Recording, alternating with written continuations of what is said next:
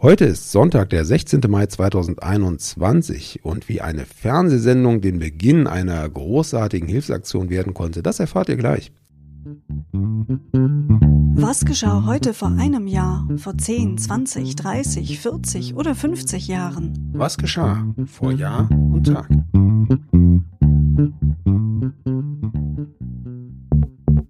Vor einem Jahr. Der Streit in der AfD war das Thema in den Medien heute vor einem Jahr. Nach dem Rauswurf des Brandenburger Landeschefs Andreas Kalbitz aus der AfD bahnte sich ein Konflikt zwischen dem rechtsnationalen Parteiflügel und den Unterstützern des Bundesvorsitzenden Jörg Meuthen an. Der Thüringer Landes- und Fraktionschef Björn Höcke kündigte an, gegen die Entscheidung des Bundesvorstands vorgehen zu wollen. Er sprach von Verrat an der Partei. Der Bundesvorstand hatte Kalbitz Mitgliedschaft in der AfD für nichtig erklärt, weil Kalbitz seine Vormitgliedschaft in der Neonazi-Organisation Heimattreue Deutsche Jugend und bei den Republikanern beim Parteieintritt nicht angegeben hatte. Die Entscheidung wurde am 25. Juli 2020 durch das Bundesschiedsgericht der AfD bestätigt, sodass Kalbitz kein Mitglied der Partei mehr ist.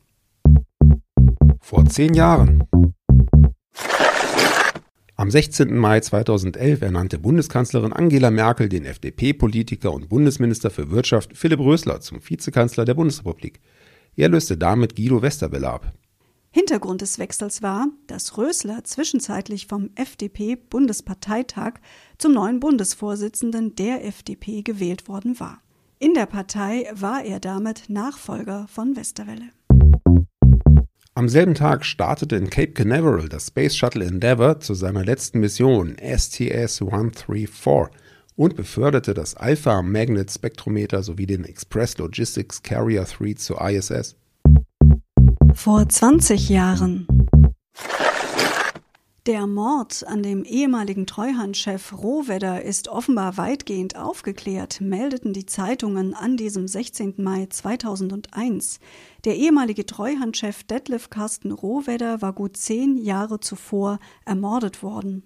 Mit modernen wissenschaftlichen Methoden konnte eine bei dem Ermordeten gefundene Haarspur dem Terroristen Wolfgang Grams zugeordnet werden.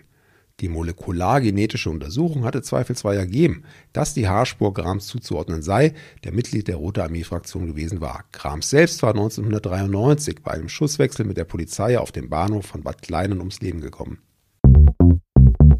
Am selben Tag gewann in Dortmund der Liverpool FC den Fußball-UEFA Cup nach einem 5 zu 4 und nach Golden Goal im Finale gegen CD Alaves. Wir bleiben noch ein bisschen beim Sport. Heute vor 30 Jahren kam der bulgarische Tennisspieler Grigor Dimitrov zur Welt. Herzlichen Glückwunsch. Aktuell belegt er Rang 17 der Tennis-Weltrangliste. Vor 40 Jahren. Ja, Sebastian, welche Hilfsorganisation wurde denn genau vor 40 Jahren gegründet? Die äh, heißt Menschen für Menschen und das war ein durchaus nachhaltiges Projekt. Am 16. Mai 1981 formulierte der Schauspieler Karl-Heinz Böhm in der ZDF-Sendung Wetten das gegenüber Frank Elstner eine Wette, die für ihn Folgen haben sollte. Sie war der Startschuss für ihn, seine Hilfsorganisation Menschen für Menschen zu gründen. Ja, diese Hilfsorganisation, die in Äthiopien langfristig angelegte Hilfsprojekte zur Selbsthilfe durchführt, ist in vielen Bereichen tätig, wie etwa Landwirtschaft, Wasser, Bildung oder Gesundheit. Vor 50 Jahren.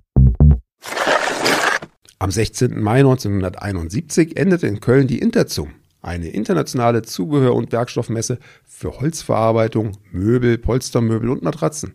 Bis heute lockt die Messe alle zwei Jahre Zehntausende Fachbesucherinnen und Fachbesucher nach Köln. Ja, siehst du, Sebastian, heute habe auch ich wieder etwas gelernt in einer unserer Folgen. Ich wusste tatsächlich nicht, dass die Hilfsorganisation Menschen für Menschen in der ZDF-Serie Wetten das begründet wurde. Das wusstest du? Ja, das wusste ich und es war auch damals genau der richtige Zeitpunkt, denn damals, Anfang bis Mitte der 80er Jahre, gab es eine große Hungersnot in Äthiopien, in Afrika. Ich erinnere mich dunkel, dass wir da in der Schule auch Hilfsprojekte hatten und das ein großes Thema in der Öffentlichkeit war. War ein ganz großes Thema, ja, in der Tat. Deshalb tolle Sache. Wir bedanken uns bei euch fürs Zuhören, freuen uns, wenn ihr morgen wieder mit dabei seid. Tschüss, sagen Anna und Sebastian. Der Podcast vor Jahr und Tag erscheint täglich neu. Produktion tonbildschau.de Dr. Anna Kugli und Sebastian Seibel GBR. Mit uns können Sie sich hören und sehen lassen.